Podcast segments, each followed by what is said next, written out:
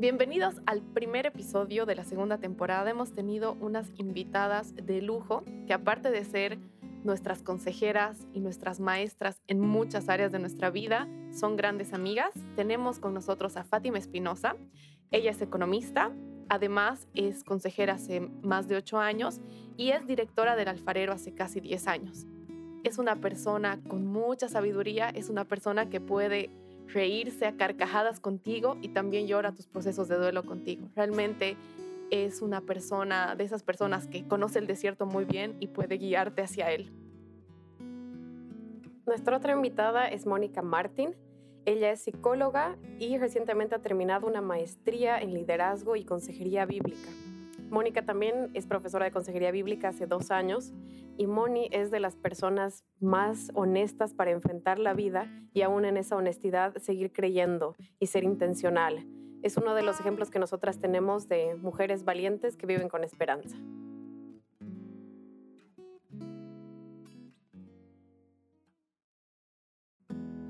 Hola a todos, ¿cómo están? Bienvenidos al primer episodio de la segunda temporada de Reparar.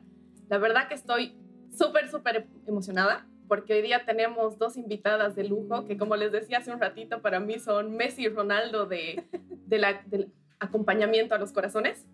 Son nuestras amigas del corazón y también son mentoras, profesoras de consejería nuestras y de mucha gente. Estamos con Fátima y con Mónica.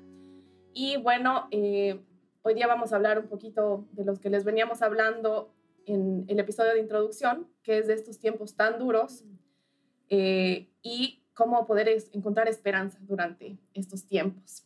Entonces, gracias por estar con nosotros. Sí, bienvenidos, chicas, gracias por estar. Como dice la Bri, para nosotras es una delicia tenerlas acá.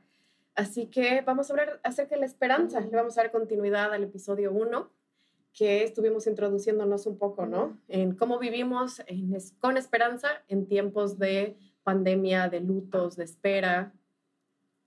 Justamente una de las de los motivos principales que, quería invitarlas es porque creo que hemos tenido las dos la, la sensación de wow, nos dan oro, nos dan como realmente mucha sabiduría y, queríamos hablar de eso. Y quería, Fati, preguntarte un poco y comenzar contigo porque hay algo que de la última charla que hemos tenido me ha tocado mucho. Siento que mucha gente cercana a mí está pasando momentos duros. Creo que la pandemia ha sacado a flote algunas cosas que quizás estaban guardadas, dolores que estaban guardados. Y Fati me ha dicho una frase que es muy eh, profunda y creo que podemos como hablar al respecto. Me dice, no es lo mismo abrazar tus emociones que resignarte.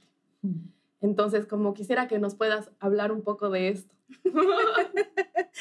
Gracias, chicas. De verdad, qué honra que, no, que podemos estar acá. El, el podcast me encanta y es un, es un placer poder estar y justo esto que tú mencionas, Bri, es algo que yo he estado aprendiendo en este último tiempo, en este año de pandemia, porque realmente llevo enseñando consejería mucho tiempo y no, no siempre terminas de bajar lo que en teoría estás conociendo, a pesar del tiempo que, que estamos caminando con gente, ¿no? Y entendí este año que una cosa es realmente sentarme frente al miedo que me produjo todo lo que nos está pasando, la incertidumbre, este, mirarla y decir, estás acá.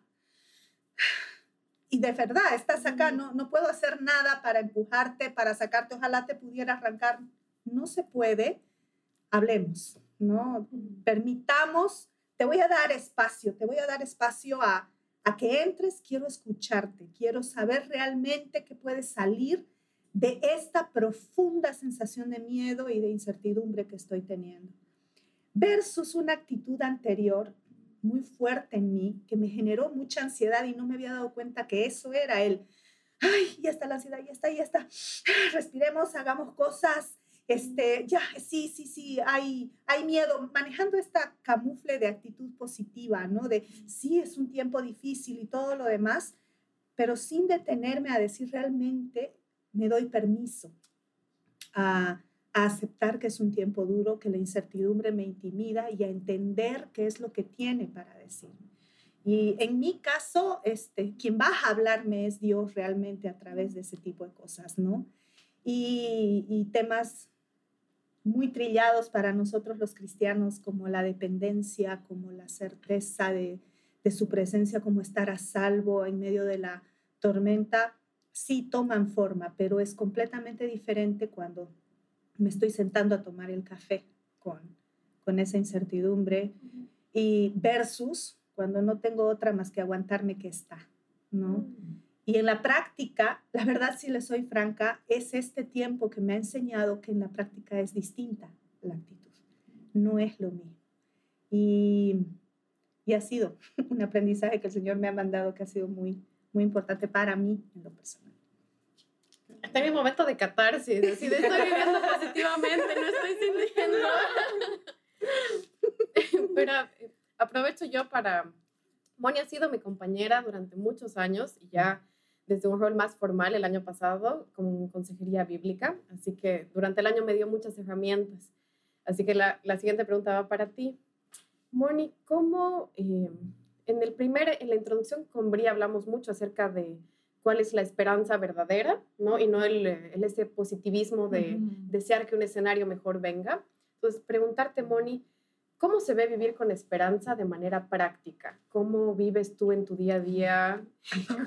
puede ser en, la crianza de los chicos, con Sergio, tu esposo. Bueno, este, mm, no había otra pregunta. yo también yo creo que, que, encontrar la respuesta a esa pregunta es eh, como que ya estar delante del Señor, ¿no? Más o menos. Pero eh, creo que eh, el poder formularla y ser consciente de que la esperanza tiene muchas formas, ¿no? Hay muchos colores, muchos matices. y a veces solo nos agarramos de eso, del positivismo, ¿no? De, de bueno, del creer que las cosas van a ir bien. Y creo que para mí algo que ha sido súper clave es entender eh, que el bien, o sea, el objetivo, lo, lo, que yo anhelo, en eso en el cual yo tengo esperanza de que ocurra o de que se genere o de que encuentre, no sé, eh, puede también tener muchas formas y no solo la que yo puedo imaginar, ¿no? Entonces, este, eso eh, abre el panorama, ¿no? Y la ventana, ¿no? En, en, en pensar que lo que yo creo que es bueno eh, no es el límite, porque con el Señor sobre todo, este, eh, normalmente mi concepto de bueno no tiene mucho que ver con lo que el Señor cree que es bueno, ¿no? Entonces eso me, me ayuda a aferrarme de esa esperanza, porque a veces las cosas no salen como yo quiero, o no se ven como yo había imaginado, eh, pero el creer eh, y tener esa confianza de que si estoy en el Señor, va a estar bien. Y esa es al final mi esperanza, ¿no? el, el, creer que, no sé, quiero poner un ejemplo, este, mm, como hablabas, ¿no? Capaz con, mi, con la crianza, este, y yo eh, me casé en diciembre del 2016 y me embaracé en abril del 2017. Y para mí y para muchos a mi alrededor eso era catastrófico, ¿no? Este, y para mí fue como, no, esto no es lo mejor para mi matrimonio, esto no es lo mejor para mí en este momento, ¿no? Este, mm, no era mi concepto de mi primer año o, o, la solución a, a, eso que yo estaba viviendo en ese momento, ¿no?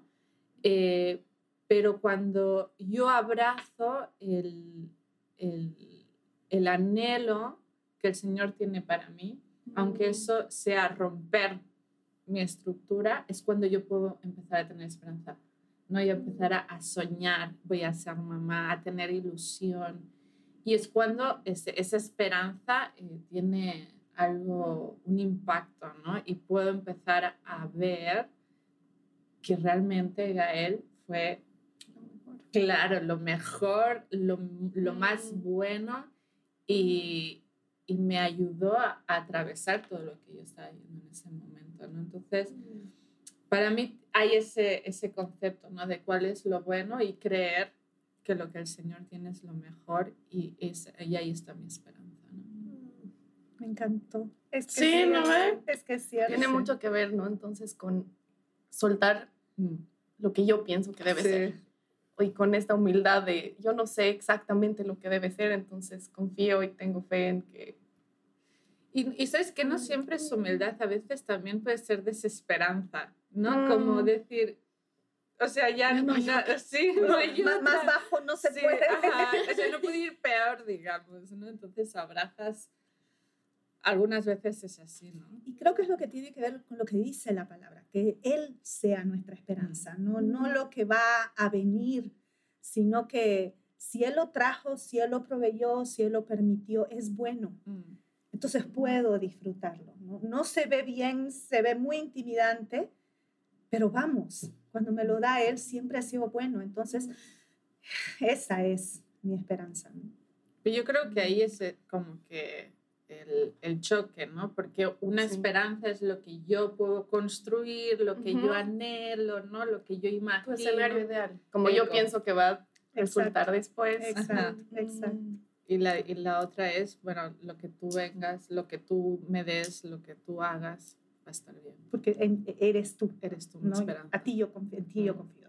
Qué lindo. Pucha, tengo dos preguntas en mi mente, no sé exactamente por qué camino irnos, pero creo que, que voy a decirles, es, creo que es un poco, ¿cómo en su experiencia han aplicado esto que han conocido para acompañar a otra persona, porque siento que es un poco desafiante el, cuando viene alguien que está pasando un dolor muy profundo de, es lo mejor, eso es lo mejor que te puede pasar, ¿no? O sea, es como, ¿cómo les ha, o sea, cómo han podido poner en práctica eso con otras personas?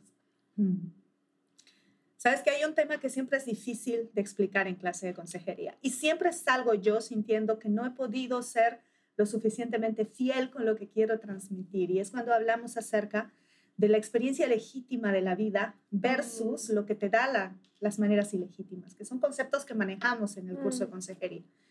Y cuando hablamos de la experiencia legítima y hablamos de esta provisión de Dios, cuando en medio de tus circunstancias estás eligiendo vivir a su manera, ¿no? Y a veces eso suena muy romántico y muy lindo, pero muchas veces en la práctica eso implica profundos sacrificios y pasos de fe bien fuertes, ¿no? Cuando, cuando el Señor este, en medio de tu proceso te está hablando de ir y, y acercarte a alguien que te ha herido para, para perdonar, para, para limpiar eso, cuando el Señor te está pidiendo que, no sé, cosas que no quieres dar. Y luego tienes esta experiencia legítima en la vida, es, es esa sensación de nada ha cambiado, pero estás tan aquí que nada puede salir mal realmente. Y este para mí es frustrante porque de alguna manera mis procesos con Dios me han permitido probar mm. un poco de eso. Mm. Y ese para mí es la clave. Mm. Yo sé lo que puedes llegar a vivir después de esta ola o del otro lado. Entonces, me permite sentarme y bancar un dolor que si yo no supiera que de ese lado hay esa esperanza, no podría. Porque, porque te amo, te amo. Brito y yo caminamos juntas en varias cosas y, y te veo a veces y digo, ah, si yo no tuviera esa esperanza, ¿cómo podría sentarme a escucharte, a, a, a ver si podemos llegar a alguna conclusión? Entonces, creo que ese es el punto. Y siempre en clase de consejería me, me queda esa frustración de, ¿Cómo explico algo que no entiendes hasta mm. que lo pruebas? Mm. No completa, no necesariamente te comes el bocado, pero le haces así, dices, ah, esto es lo que viene y te va dando poco a poco la confianza de continuar afrontando otros procesos, de empezar a abrirte un poco más a las cosas que te dan miedo, porque está de nuevo esto, del otro lado estás tú, tú mm. nunca haces las cosas mal siempre ha sacado perlas de lo que yo he vivido, que es lo, que siempre le digo, ¿no? O este, si, si de esa burrerita hiciste tamaña cosa de esta, ¿qué irás a hacer? A ver, concéntrate, Fátima. Entonces, eso es lo que me permite tener esperanza. Pero es, por eso es un paso de fe, ¿me entiendes? Porque... No sabes bien qué va a pasar, pero tienes la certeza de que va a ser bueno. De, que lo, sí, de que Él es fiel, del otro lado va a estar. Va a estar, es que va a estar, no hay, no hay donde perderse. Y esa es la única forma que a mí me permite caminar procesos de dolor con otra persona. Porque si no, con, con los niveles de ansiedad que a veces manejo, con la forma tan sobreprotectora en que desarrollo mis relaciones tóxicas, yo estaría intentando arreglar la vida y, mm. y, lo único que me ha neutralizado es que es, es verdad, del otro lado está él. Y eso es muy importante resaltar, ¿no? Mm acompañar a alguien en ese proceso no es intentar arreglarle la vida. Mm, no, y es una de las cosas que también aprendí en mi propio proceso, porque es realmente este ejemplo que te dan del, de la oruga que está por convertirse en mariposa y viene alguien muy comedido, muy bueno y le abre la, mm. la para que pueda salir rápido, el capullito para que salga rápido y las alas no están desarrolladas. Te mm. prometo que esa es, ese es el concepto. Y haber visto el otro lado es lo que me deja a veces, no siempre, pero a veces, la mayor parte del tiempo así, sí, sí, va a doler, está doliendo y está doliendo y puedo llorar cuando está cuando está sufriendo, ¿no? Pero sé que hay del otro lado, yo sé lo que hay del otro lado. A mí Fátima una vez me dijo una frase cuando caminábamos este, algún proceso conmigo, ella me dijo, si tú no tienes esperanza, yo puedo tener por ti. Y eso a mí me quedó muy grabado, ¿no? Porque para mí, de nuevo, ¿no? Si la esperanza, si nuestra esperanza es Cristo, y yo tengo que caminar con alguien que no ha probado, eh, mi oración es que el Señor venga y se revele, ¿no? Porque claro, es, quizás es un poco más sencillo cuando esa persona con la, que, con, con la cual estás caminando conoce al Señor, ¿no? Entonces, pues, como que capaz el camino es más directo, ¿no? Pero luego caminamos también con personas que no tienen un encuentro con el Señor, ¿no? Mm. Y a veces estamos más preocupados en, que, en ayudarles en su separación de divorcio, qué sé yo, que en que tengan un encuentro con el Señor, ¿no? Entonces, al final, eh, si, si, mi oración es que se encuentren con el Señor y de, y de mientras yo puedo tener esperanza por esa persona, ¿no? Y creo que eso ha marcado mucho en la manera en la que yo camino, ¿no? Claro, y algo que está retomando hartísimo en mi cabeza es como, para mí era, he sido mucho de buscar fórmulas, ¿no? Y Mónica sabe, eh, insistentemente le digo, pero dime A, B, C porque quiero llegar a D. Y me ha frustrado hartísimas veces cuando me ha dicho, no, no hay fórmulas, no hay manera de, pero algo que me ha cautivado del cristianismo es conocer a personas que han vivido lo que me están hablando, ¿no? O sea, que han vivido este tema, como dice eh, Fátima, aceptar una situación y tener esperanza en que Dios está en control y puedes digerir aún lo que no puedes entender. Este, y que solo en Él encuentras refugio, ¿no? O sea, muchas veces cuando me has escuchado, yo tenía la certeza de que me estabas hablando algo que, que habías vivido en tu piel, ¿no? Que te había dolido, que había sangrado, pero estabas ahí delante mío, ¿no? Y estabas ahí parada y como millennials queremos, ¿no? Esta manera, dennos un atajo para dejar de sentir dolor porque muchos meta relatos y otros más chicos se han caído, ¿no? O sea, muchas figuras de autoridad incluso en el mundo es como todo esto va a salir bien y vas creciendo, llegas a la adultez y yo lo veo, los vemos, ¿no? Entre nuestros amigos, una decepción, lo que les está costando mucho afrontar la cercanía a los 30, que están con mucha tristeza en su corazón y es por, yo veo que nos hemos agarrado de, de no sé, paredes que no tenían refuerzo, de biombos, no sé en, el collado es biombo, ¿cómo es eso que divide un ambiente, pero no tiene... Esteras paradas. Sí. Pucha, creo que, que, todos en cierto punto, de toda generación, es justo lo que decía Fati, esto de las maneras ilegítimas que... Por favor, Moni, te cedo la palabra para que expliques qué es. Estamos tomando Díselo al mundo. Haz lo tuyo. Bueno, este, maneras ilegítimas eh, es todo lo que yo hago, eh, que está a mi alrededor, eh, que ocupa un lugar que no le corresponde y lo utilizo para aliviar ese, ese, anhelo que yo tengo interno, profundo, de aceptación, de significado, de seguridad. ¿no? Puede ser cualquier cosa que pueda ser buena, pero depende en cómo la usamos. Por ejemplo, puede ser la comida, puede ser el alcohol, las drogas, o puede ser eh, el desempeño académico también, algo que puede ser tu servicio en la iglesia. Inclusive. No me siento aludida. y en lo hablamos, ¿no? Mi, mi, mi hacer demasiado, y tú comentaste acerca de, las, de los eventos sociales, de esta alegría, ¿no? El activismo, ¿no? El activismo, total. Mira, ahorita que estaban hablando de esto, igual venían dos historias a mi cabeza, dos de mis favoritas otra vez ya, pero, pero no sé creo que voy a hablar de una y no sé si es una herejía, pero si no me corrigen ya. Pero justo es una historia que Fati contó en uno de sus cursos. Bueno, no es una historia. es una parte de la Biblia que Fati contó que me, que me llegó mucho y habla de, bueno, Pedro eh, básicamente, o sea, negó a Jesús tres veces antes de que, de que lo maten.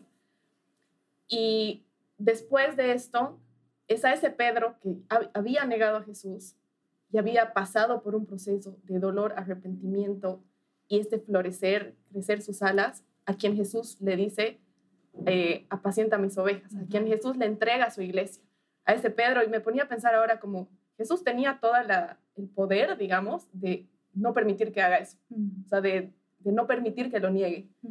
Pero Jesús lo dejó, o sea, dentro de obviamente el libre albedrío y todo lo que podemos hablar, Jesús dejó que él pase ese proceso de meter la pata y de pasar ese dolor y después fue y le preparó un desayuno y lo esperó y le dijo, me amas y ahí le entregó a su iglesia, ¿no? Ese Pedro más maduro que había pasado un proceso profundo de dolor, pero ahora, después de eso, recién tenía las herramientas para esa tarea y ese propósito que tenía, ¿no?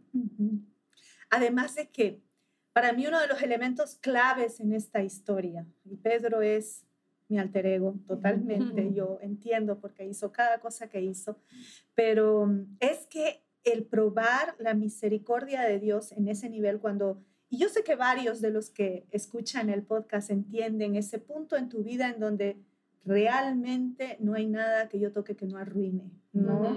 Todo lo, lo frego, ¿para qué sirvo? Y y yo he tocado esos fondos muchísimas veces. Hay una canción de Imagine Dragons que dice, disparo una bala todo lo que amo y cuando estoy triste la pongo. Sí, exacto, es que así es. Y cuando estás en ese hueco y poco a poco estás recuperando la confianza de vivir, viene Dios y te pone delante un banquete como ese y tú sabes que es un regalo completo, que no es algo que has podido construir, entonces tu vida entera está en el compromiso de cuidarlo. No, mm. yo no voy a descuidar jamás porque de verdad te amo. Mm. No, no, ya no es el y te amo, es el Dios mío, te amo. No, mm. No hay nada en mi vida que pueda salirse de este amor. Entonces, es otro Pedro, no es el mismo Pedro de las tres negadas, ¿no? Y para mí eso es sumamente crítico y tiene mucho que ver con esperanza, ¿no? Mm. Tiene mucho que ver con esperanza. Creo que de las bases que estamos tocando en este episodio es acerca de la esperanza. Creo que tenemos un pilar, ¿no? Entre todas, como creemos que la única base es Cristo, o sea, Dios, una relación con Dios y después se puede construir todo lo demás, ¿no? se puede construir acompañar a otras personas, caminando su dolor, como dice Labrín, no dándoles consejos que les corten las alas o que no los dejen madurar a su tiempo, aceptando el, lo bueno, que no necesariamente es bueno entre nuestros ojos, pero que Dios lo va a usar como bueno. No sé si me he olvidado de algo. creo que algo muy importante justo de lo que habla Fati ahorita es como, ¿cómo llego a ese punto? Está bien, yo voy a pasar el, el proceso de, de, saber que hay esperanza al otro lado, de, de, saber que lo que yo pienso no es lo mejor siempre, pero creo que ahora lo que hablaba Fati es un punto clave. Creo que la única manera de llegar a ese punto es aceptando de, oye, no hago nada bien. O sea, no en el, no en el afán de, de no de, basurearte a ti mismo, decir que eres lo peor, sino en el sentido de, de rendir. O sea, de, no, realmente no puedo hacerlo todo bien y ponerlo todo en su lugar y controlar todas las situaciones que van a pasar y controlar el porvenir de todos los que amo. No se puede. y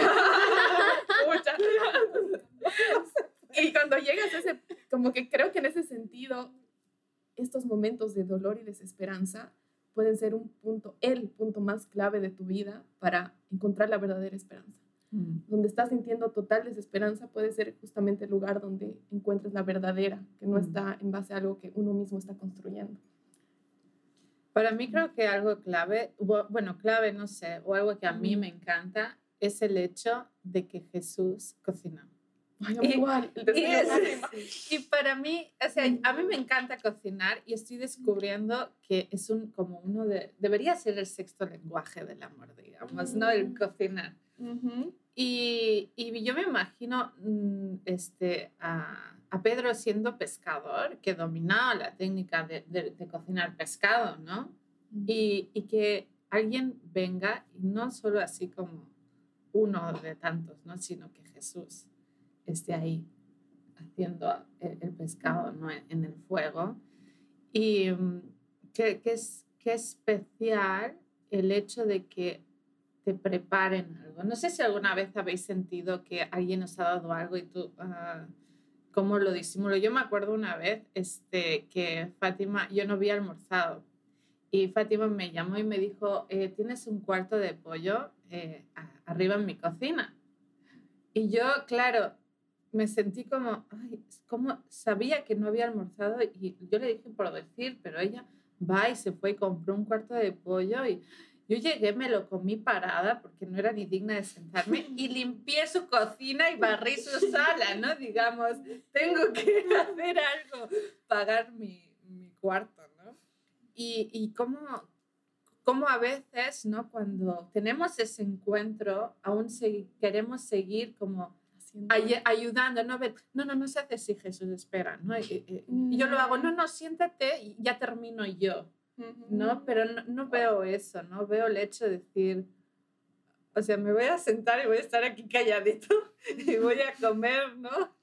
Este, y creo que, que a mí, ¿no? Me falta eso, de estar, de estar callada y sentada y disfrutar de lo que él ya está haciendo, ¿no?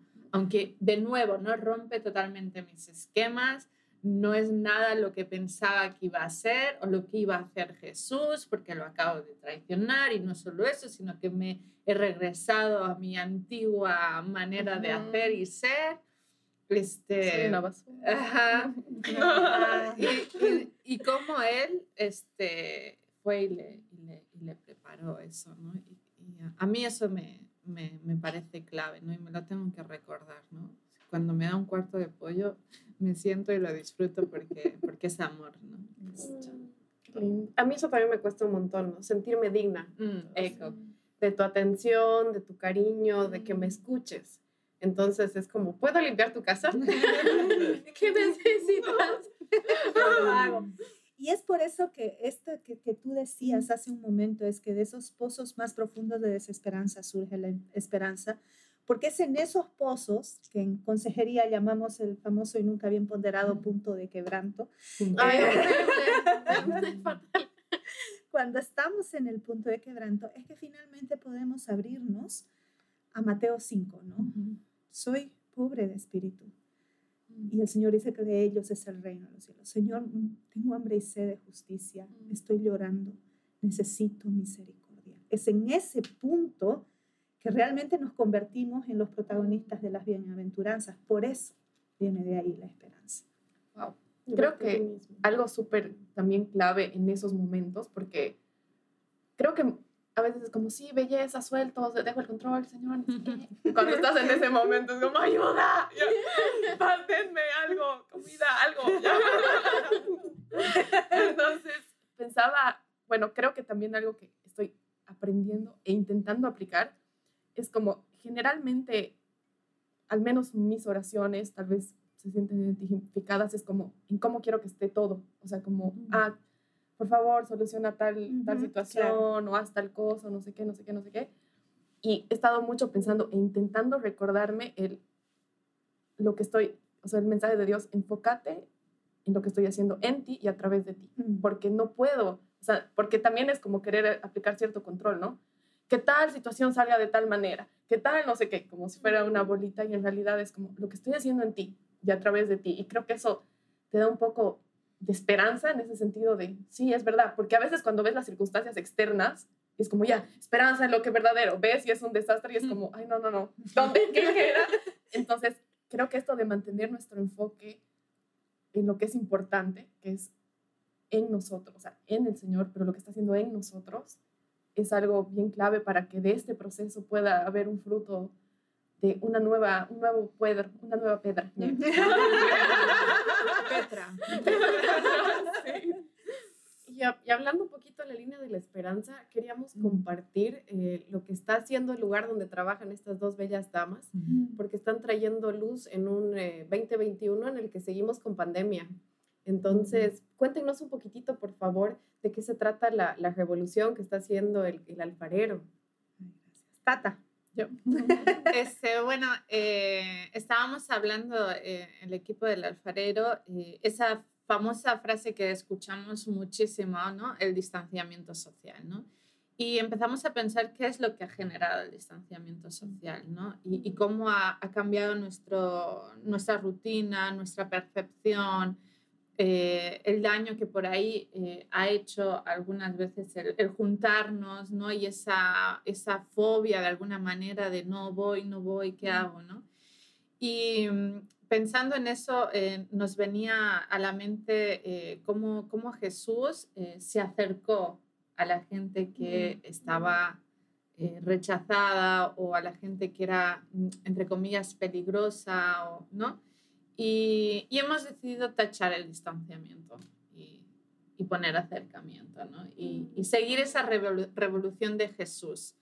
Y no es que ahora no, no usamos barbijos ni, ni, nada de eso, no tiene nada que ver con, con lo físico, ¿no? Seguimos eh, manteniendo el protocolo de seguridad, pero queremos acercarnos con el corazón y escuchar a la gente, conectarnos, este, sentarnos y, y, poder compartir nuestras vivencias, lo que está ocurriendo. Eh, mm, hemos podido ir con, con, esta campaña a la universidad y ha sido toda una revolución, ¿no? Porque eh, la gente ha empezado a hablar de la soledad que han sentido, del duelo.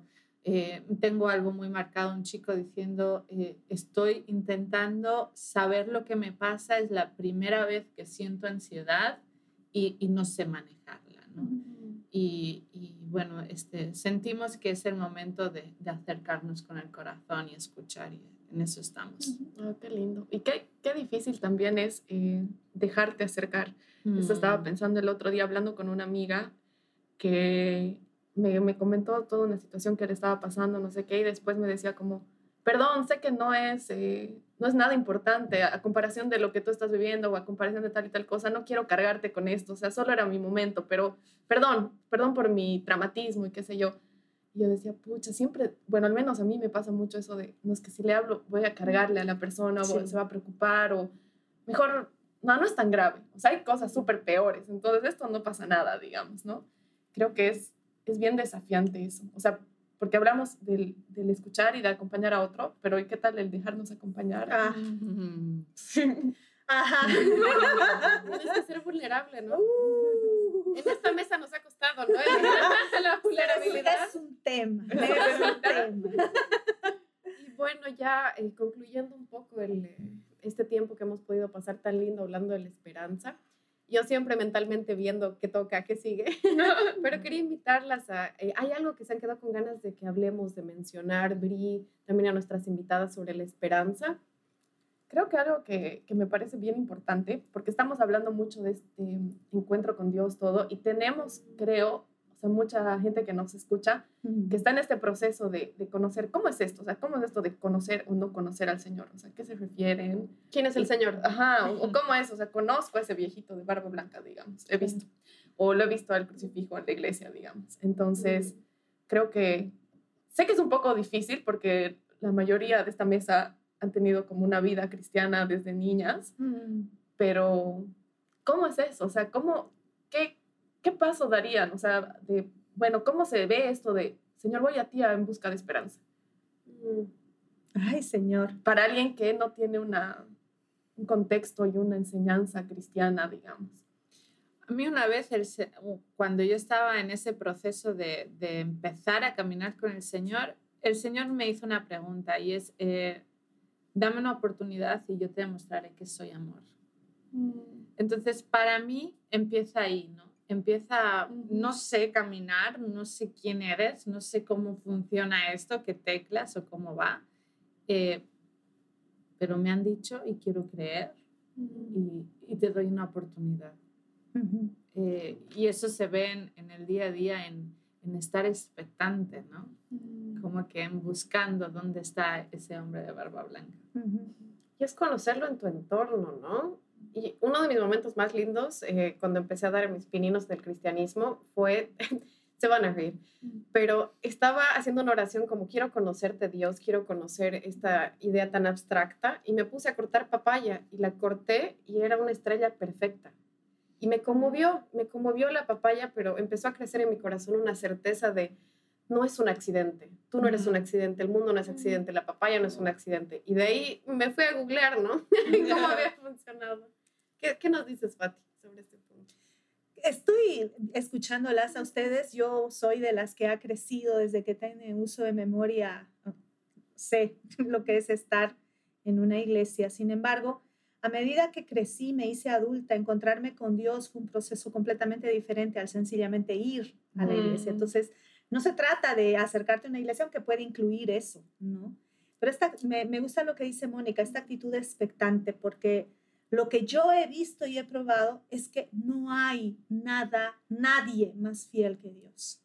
Y esa actitud expectante la va a respaldar. Va a llegar algo, va a decirte algo a alguien, vas a escuchar algo en una, en una radio mientras estás cambiando este, el dial, va, va a aparecer a mí una de mis experiencias más profundas con Dios fue en un momento de muchísimo duelo que yo estaba viviendo y diciéndole, ¿qué es? Quiero aprender a confiar en ti.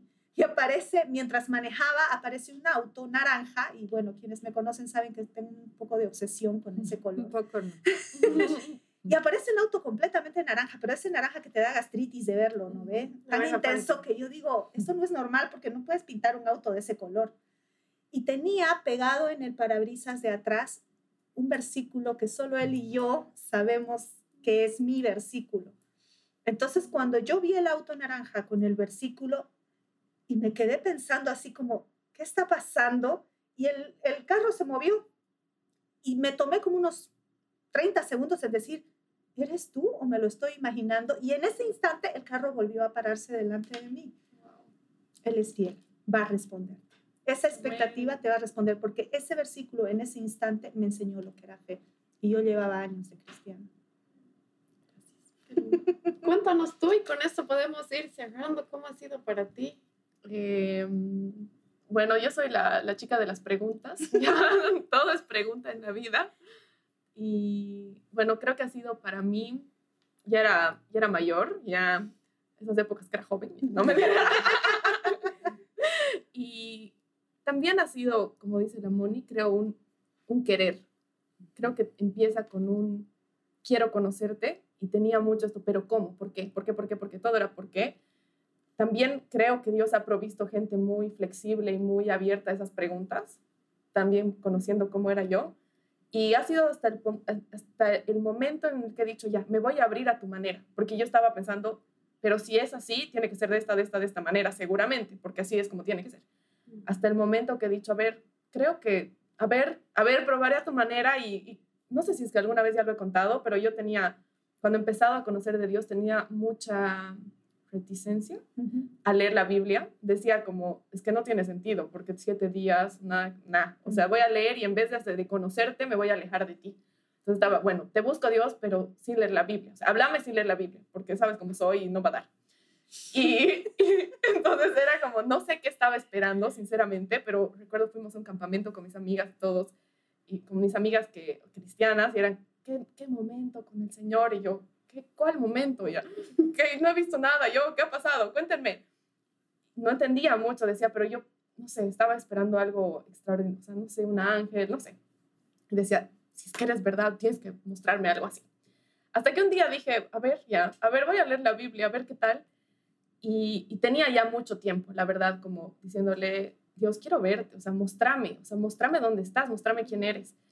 Y ese día, o sea, fue la primera vez que yo voluntariamente leí la Biblia sola y fue en un libro de la Biblia porque sí, no sé por qué, y el primer capítulo de ese libro decía eh, las cosas invisibles de Él, su eterno poder y naturaleza visible, se hacen claramente visible por medio de lo que está hecho, de modo que no tienes excusa. Y me dio, pero un balazo en el corazón, porque, claro, decía, claro, o sea, a mí me encanta la naturaleza y me encanta la física y la química y la no sé qué, y la astrofísica.